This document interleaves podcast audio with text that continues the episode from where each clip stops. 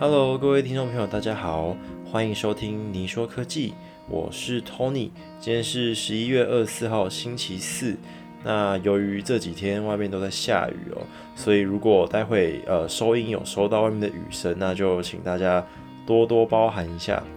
在节目开始之前，想要先跟大家提醒一下，就是说如果你有要购买 iPad 十或是 iPad Pro。的朋友啊，那在台湾目前已经开放预购了行动网络版本，那预计是最快在十二月七号会送达。那如果是要购买 WiFi 版，或者说你要购买 Apple TV 的朋友们，那也可以开始陆陆续续在这几天来注意一下苹果的网站，说，诶会不会可能今天明天就突然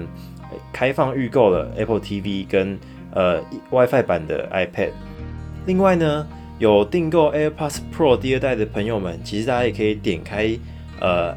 Apple Store 来注意一下，说自己的订单苹果有没有更新你的状态哦。因为像我刚刚去看了一下我的订单，它就从呃正在准备变成呃准备出货的状态哦。那搞不好苹果这一次也可能会提早出货。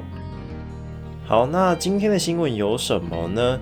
南韩的 LG 集团近期宣布说要投资三十亿美元，要在美国的田纳西州打造最大的电池工厂哦。那这座新工厂将会整合呃制造啊，还有废电池的回收。那他们主要的目标是要打造成。呃，把这座工厂打造成一个电池材料的汇流中心哦，也就是说，可以将所有的废电池回收的重金属原料啊送到这里，然后重新生产成新的电池，然后再供应给汽车制造商。而且他们说，新的工厂要全面采用再生资源哦，那将会用上水力发电、太阳能发电。所以说，在这座工厂所生产的电池。可以有效的降低电动车生产过程中的碳足迹，那也希望这个大工厂可以为呃电动车的的零件来提高产量哦。那提高产量的同时，也希望可以让电动车的售价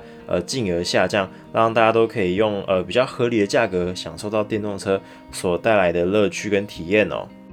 接下来这个新闻是 iPad 的巧控键盘可能也会装上 Touch Bar 吗？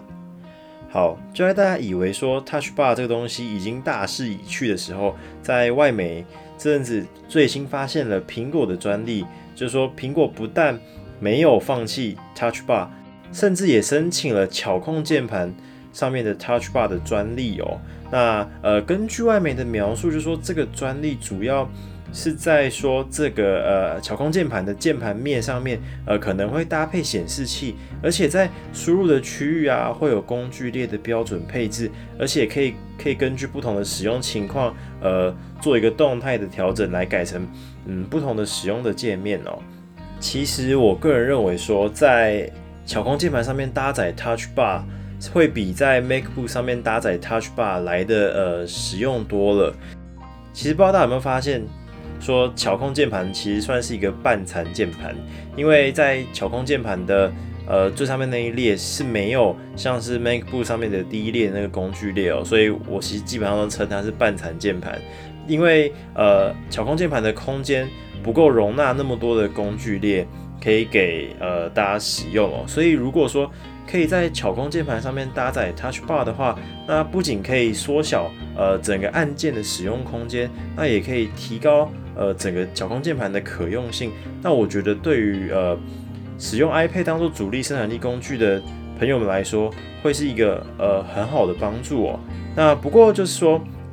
你这整个巧控键盘上面装了 Touch Bar，那会不会对于呃整体的电力消耗有所提升呢？那这就来看苹果到底是怎么来调教这个 Touch Bar 的呃功耗了。讲了这么多专利，毕竟就毕竟还也只是专利啦，就是苹果把它的专利图画出来，那也不一定代表苹果真的会在巧控键盘上面搭载 Touch Bar。那不过我自己个人是蛮希望看可以看到苹果在巧控键盘上面搭载 Touch Bar。如果你对于 Touch Bar 装在巧控键盘上面有什么想法，可以在底下留言。如果有问题的话，也可以私讯我的 IG。那我们今天的节目就到这里结束喽，我是 Tony。我们下次再见，大家拜拜。